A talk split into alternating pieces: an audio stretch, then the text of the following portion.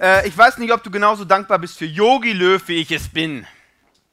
Wer hätte gegen Griechenland so gespielt wie er? Mal ganz ehrlich, Finger hoch. Wer hätte genau die gleiche Aufstellung genommen? Ja, der bringt da Reus rein. Okay, Reus ist ja jetzt Dortmunder, ist klar, dass der gut spielt. So ein Schürle, ein Klose. Und auf einmal zaubern die da rum. Das ist sensationell. Jürgen Klietzmann hat mal über Jogi Löw gesagt, das ist der größte Taktikfuchs, den er je kennengelernt hat. Der hat ja schon gestartet mit Hummels und Gomez.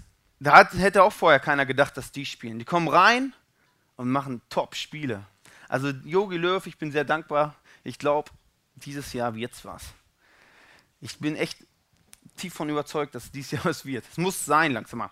Heute wollen wir über die Taktik reden, die wir in unserem Lebensspiel, was wir hier auf der Erde haben, haben können oder nicht haben können.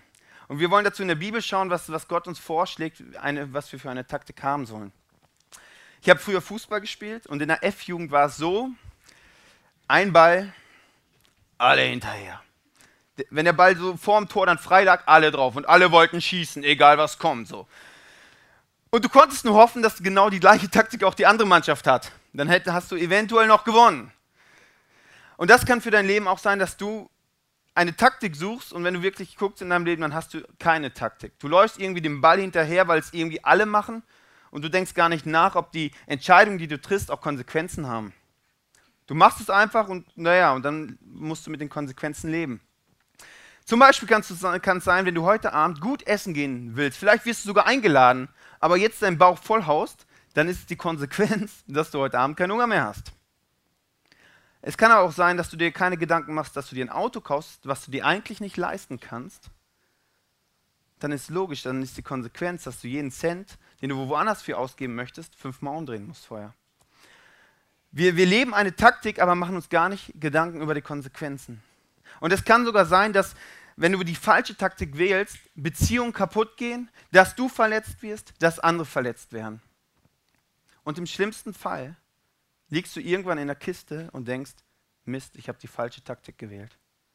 Und es kommt noch schlimmer, wenn Gott das gleiche über dein Leben denkt.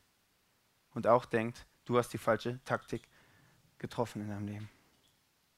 Und wir wollen uns heute darüber Gedanken machen, wir wollen in die Bibel schauen, was das konkret für uns heißt. Und ich lade euch ein, euer Herz heute sperrangelweit aufzumachen. Ich weiß nicht, ob du regelmäßig in die Kirche gehst oder zum ersten Mal da bist probier es einfach aus. Gib diesem Gott eine Chance, mach dein Herz auf. Mal gucken, was Gott heute macht. Ich will starten mit einem Mann, er war der mächtigste Mann zu dieser Zeit. Ich habe eine Landkarte mitgebracht. Alles, was rot ist, gehört ihm. Es war der mächtigste Mensch der Welt. Und er war es gewohnt, wenn er Entscheidungen trifft, sputen alle anderen. Und keiner hat es gewagt, seine Stimme gegen Augustus zu erheben. Eines Tages hat er gemerkt, ja, irgendwie die Ausgaben und Einnahmen, das passt nicht mehr so. Uns fehlt Geld. Und was machen Politiker da? Steuern erhöhen. Und genau das hat er auch gedacht. Ich muss die Steuern erhöhen. Und dann hat er überlegt, ja, wie mache ich das? Ich muss die Menschen zählen. Wenn ich nämlich weiß, wie viele in meinem Reich wohnen, dann weiß ich, wie viel Geld reinkommt. Und der Historiker Lukas beschreibt das folgendermaßen. Er schreibt, in dieser Zeit befahl Kaiser Augustus, alle Bewohner des römischen Reiches in Listen einzutragen. Augustus ist 60 Jahre alt und lässt die Welt schätzen. 2500 Kilometer entfernt macht sich ein junges Pärchen auf eine gefährliche Reise, weil die Frau war schwanger, um sich in eine Liste einzutragen. Lukas beschreibt es folgendermaßen. In Nazareth macht sich, machen sich ähm, Maria und Josef auf den Weg nach Bethlehem wo Jesus zur Welt kommt. Jesus, der Sohn Gottes, zur Welt kommt. Soweit so unspektakulär. Wenn da nicht 300 Jahre zuvor in Micha 5, Vers 1 Gott gesagt hat, mein Sohnemann kommt in Bethlehem zur Welt. Mein Sohnemann wird nicht in Nazareth, sondern in Bethlehem zur Welt kommen. Einfach aus der Laune der Natur sagt Augustus, wir müssen die Leute zählen. Und er denkt, er hat die Macht. Er trifft eine souveräne Entscheidung und alle müssen sprinten. Und 300 Jahre zuvor kündigt Gott genau die Situation an. Und die Frage ist, wer hat die Kontrolle, wer hat die Macht? Die Illusion der Macht haben wir alle irgendwie in uns drin. So, wir, wir denken so, ja, du, wenn ich krank bin, dann gehe ich halt ins Krankenhaus. Easy, dort werde ich wieder gesund. Das ist super, dass wir ein Krankenhaus haben, dass wir die besten Ärzte in Deutschland haben. Dass, dass wenn es nicht so gut läuft, dass wir an Maschinen angeschlossen werden können. Das ist wirklich gut. Aber die Frage ist, wer hat wirklich die Macht? Wer hat wirklich die Kontrolle? Und ich glaube, dass dass es für uns alle normal ist, dass wir irgendwie die Illusion drin haben in uns. Bis wir an den Punkt kommen, wir haben doch nicht alles in der Hand. Es ist doch, wenn wir krank sind, dass wir gesund werden, ein krasses Wunder. Wir, unsere Kirche ist mittlerweile über ein Jahr alt und das erste Jahr ähm, ja, war ganz gut. Es sind immer Leute dazugekommen und ich bin so ein Kontrollfreak. Ich liebe es, alles so unter Kontrolle zu haben. Dann habe ich gedacht, ja super, ich arbeite, deswegen kommen die Leute. Ist logisch und ich versuchte alles unter Kontrolle zu haben. So das und das und die Leute kommen dazu und zack und hier, alles da wollte ich koordinieren, bis ich an den Punkt gekommen bin, dass ich gemerkt habe, ich schaffe es nicht. Dass eine Person hier hinkommt, dass eine Person mitarbeitet, ist ein krasses, gewaltiges Wunder von dem Gott im Himmel habe ich 0,0 was für getan. Und manchmal macht Gott das in unserem Leben, dass er so unsere Illusion zerbrechen lässt. Dass wir an den Punkt kommen und merken, also ich wurde da sehr, sehr klein und habe gemerkt, ja, Gott, ich kann nichts dafür. Dass du in Deutschland wohnst, einen vollen Kühlschrank hast, ist ein krasses Wunder, wofür du nichts kannst, wofür du gar nichts kannst. Und Augustus dachte, er hat die Kontrolle, er hat die Macht. Aber Lukas malt ein Bild, wo er sagt, ja, jemand anderes hält die Fäden in der Hand von unserem Leben. Ich weiß nicht, wo du stehst, dort, wie viel Kontrolle du über dein Leben hast oder scheinst zu haben. Aber ich möchte mit euch einsteigen in eine Situation, wo Jesus Menschen hilft, die Taktik zu verändern, einen Schritt näher zu Jesus zu kommen. Ich habe hier so eine schöne äh, Tabelle, Grafik aufgemalt. Und Jesus hat den Wunsch, dass wir von Zeit zu Zeit, also die X-Achse ist Zeit, mehr vertrauen. Und ich habe das Ganze das Jesus-Prinzip genannt, weil das ist der Wunsch, dass wir von Zeit zu Zeit Jesus mehr und mehr vertrauen. Und Jesus hilft uns, Schritte zu machen und fordert uns heraus, Schritte zu machen. Zum Beispiel, eines Tages erlebt ein Mann, erlebt Jesus. Und denkt, wow, krass, die gibt es ja wirklich. Und dieser Mann ging dann zu seinem Freund Nathanael und hat gesagt, Nathanael, komm mit, ich muss dir den Sohn Gottes, Jesus, vorstellen. Das ist Wahnsinn, du musst mitkommen. Vielleicht bist du heute hier, weil dich jemand eingeladen hat. Genau die gleiche Situation. Vielleicht hast du dann auch so reagiert, ah, ICF, keine Ahnung, komische Kirche, weiß ich nicht, muss ich nicht hin und irgendwie, ja, warum, was soll ich in der Kirche, ist eh langweilig. Genau das hat Nathanael auch gedacht. Er dachte, hey, Theologie und bla, Jesus, Sohn Gottes, hallo, ey, das glaube ich alles nicht so, lass mal sein. Im Endeffekt ist er doch mitgegangen und erlebt einen Gottesbeweis, seinen ganz persönlichen Gottesbeweis, weil Jesus in seinem Leben eine Situation aufdeckt, die nur er wusste. Und vielleicht sitzt du heute hier und hast noch nie einen Gottesbeweis gehabt, deinen persönlichen. Dann wünsche ich dir das von tiefstem Herzen. Vielleicht hast du auch eine konkrete Situation in deinem Leben, wo du sagst, hey, da habe ich sehr viele Fragezeichen. Die Sachen verstehe ich nicht. Dann halt es ihm Gott hin und sag, hey, zeig mir, dass es dich gibt. Greif in die Situation ein. Und das ist wirklich mein tiefster Wunsch, dass du heute deinen persönlichen Gottesbeweis erlebst. Forder Gott ruhig heraus. Ich möchte starten mit dem ersten Schritt. Und der erste Schritt ist, wenn wir hier bei Null starten, ist folgen und zuschauen.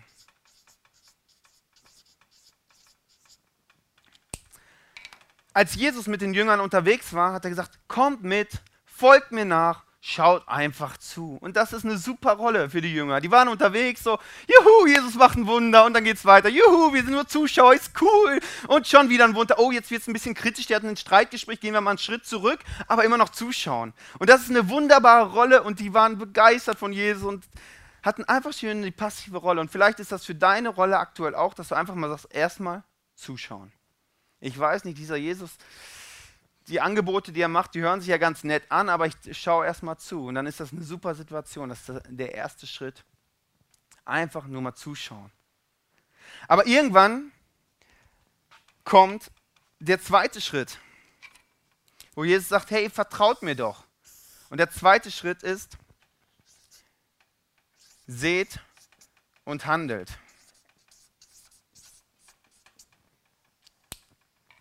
Und die Situation muss ich euch erklären. Die Jünger waren jetzt mit Jesus unterwegs und die waren es gewohnt, wenn es ein bisschen kritisch wird, macht Jesus ein gewaltiges Wunder. Jetzt waren, war die Situation, die waren so auf dem Berg, da waren 5000 Mann. Und die haben Jesus zugehört. Und irgendwann kamen die ersten Leute zu, zu den Jüngern und haben gesagt, hey, ja, wir haben Hunger.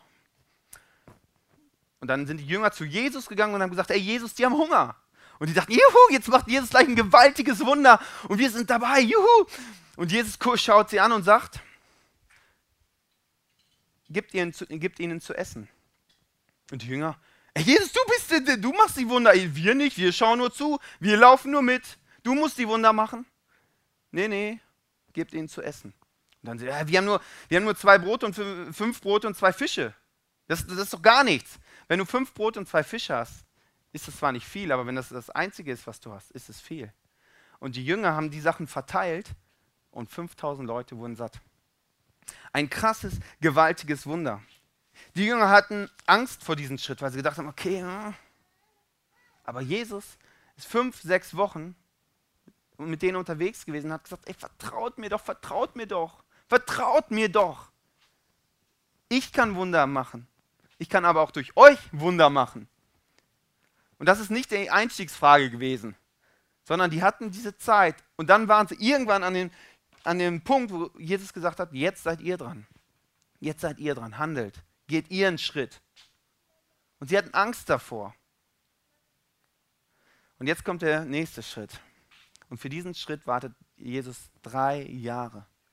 Drei Jahre, bis er sagt, handelt und gib dein Leben. Und das ist der letzte Schritt.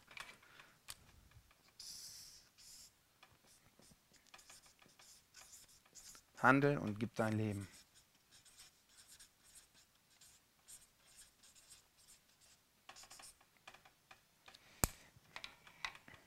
Zwischen dem zweiten und dem dritten Schritt steigert Jesus das Tempo.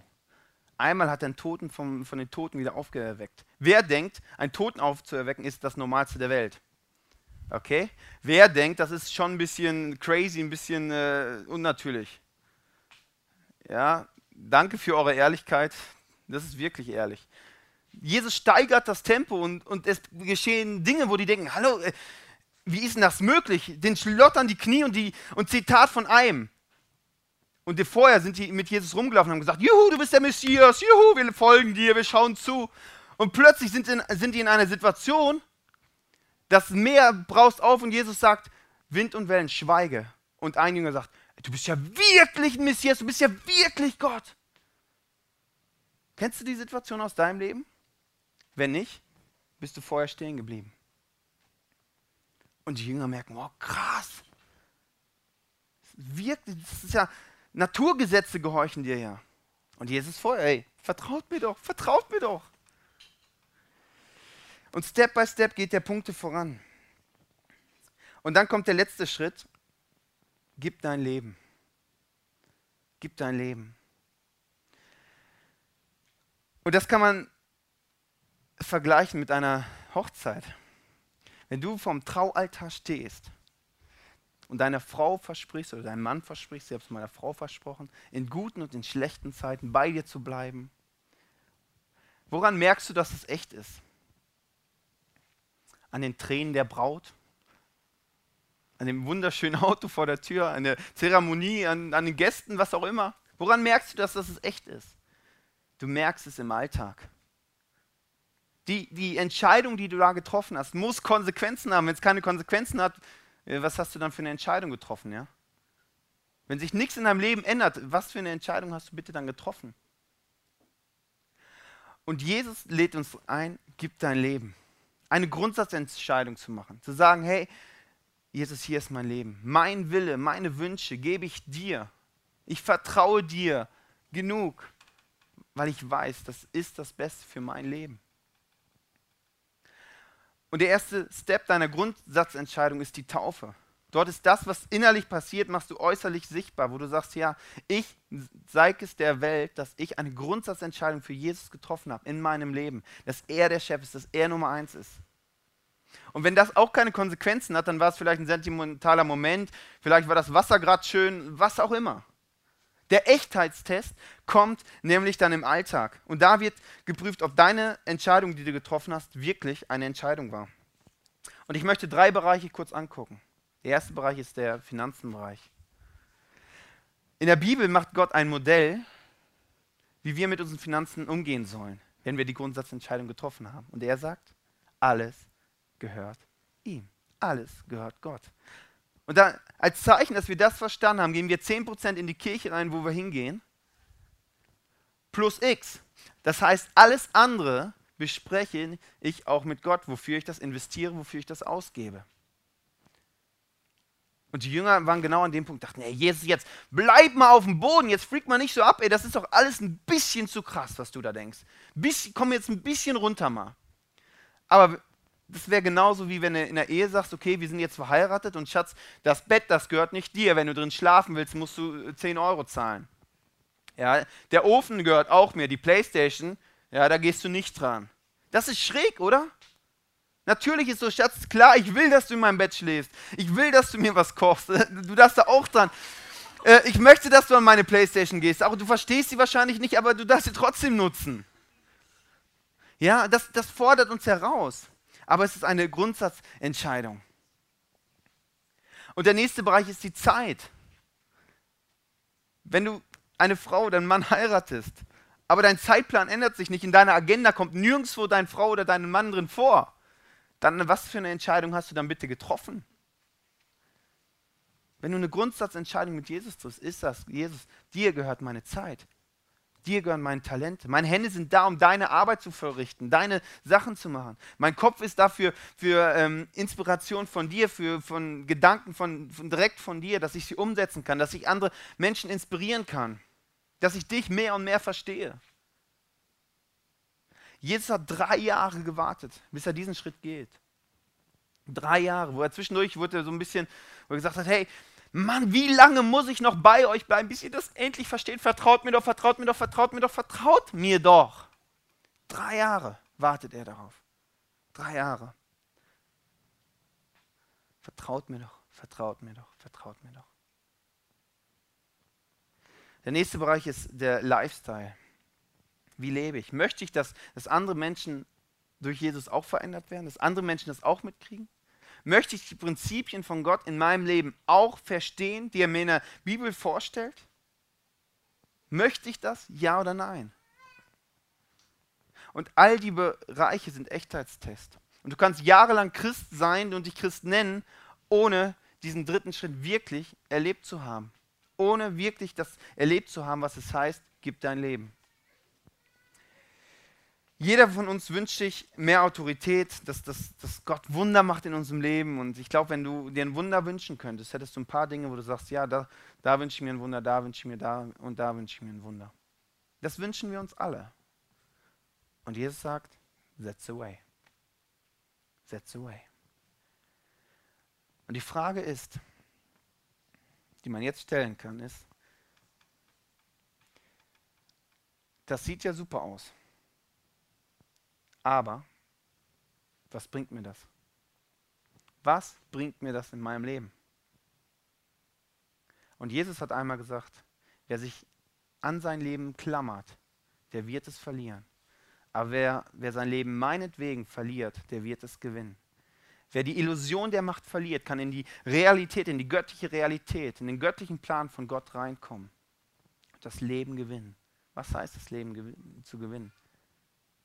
Erfüllung, Friede, Liebe. Dort drin zu leben. Dort drin zu leben. Gib dein Leben und du wirst es gewinnen. Und ich kenne es von mir, dass ich sehr an meinem Leben hänge, dass ich es liebe, Kontrolle zu haben. Aber da loszulassen, ist ein schwerer Schritt, definitiv. Aber es ist viel einfacher, zu wissen, dass jemand anders die Fäden in der Hand hat. Weil dann muss ich nicht alles unter Kontrolle haben. Weil das ist sauer anstrengend. Was kann das konkret heißen? Folgen und zuschauen. Vielleicht bist du heute zum ersten Mal hier und sagst, okay, ja, erstmal gucken und Gott, ich weiß auch nicht, alles ein bisschen. Schau zu, stell dich deinen Zweifel, die du hast, komm hier hin, guck einfach mal, guck hinter die Fassade, frag mal die Leute, ist das echt? Komm auf mich zu, ich lade dich gerne ein zu mir Spaghetti essen zu Hause.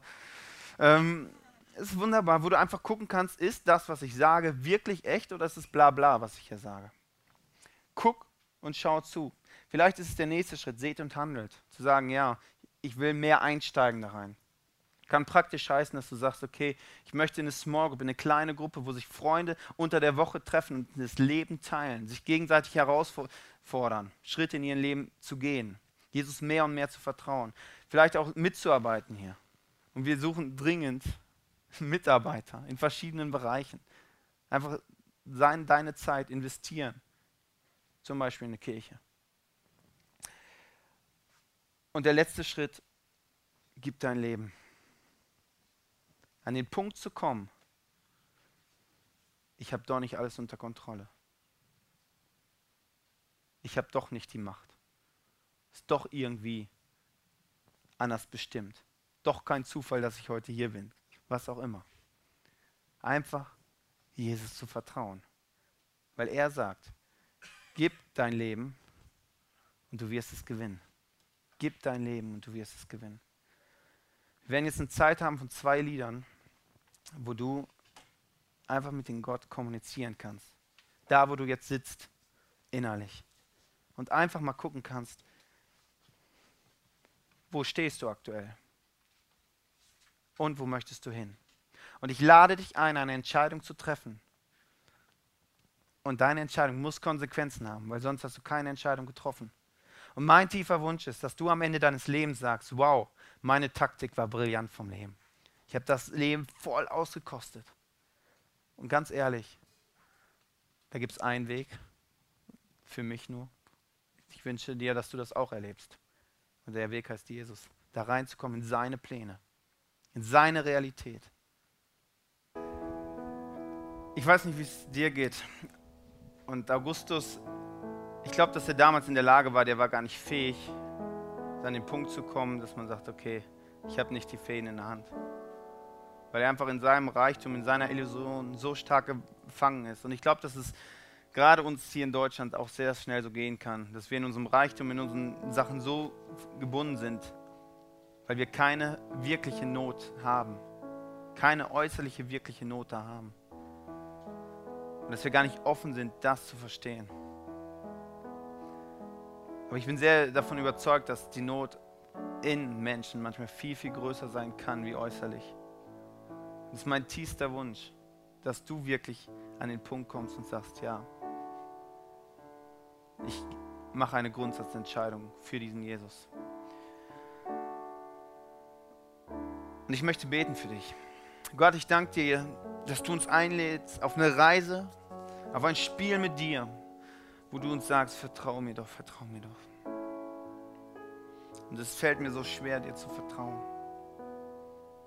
Fällt mir so schwer, da einzusteigen in das, was du möchtest, weil ich mit mir beschäftigt bin. Spreng meine Illusionen, Jesus. Spreng meine Illusionen, die ich habe in meinem Kopf. Ich möchte dich erleben in meinem Leben, Jesus.